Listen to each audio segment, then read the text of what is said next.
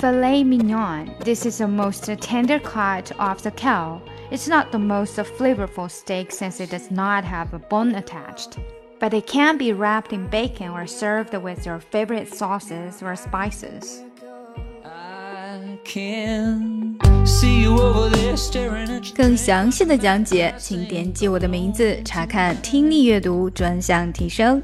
And 关注公众号 ES Post，每天接收跟读推送。 gonna treat you right. Well, it's probably not my place, but I'm gonna say it anyway. Cause you look like you hadn't felt the fire, had a little fun, hadn't had a smile in a little while.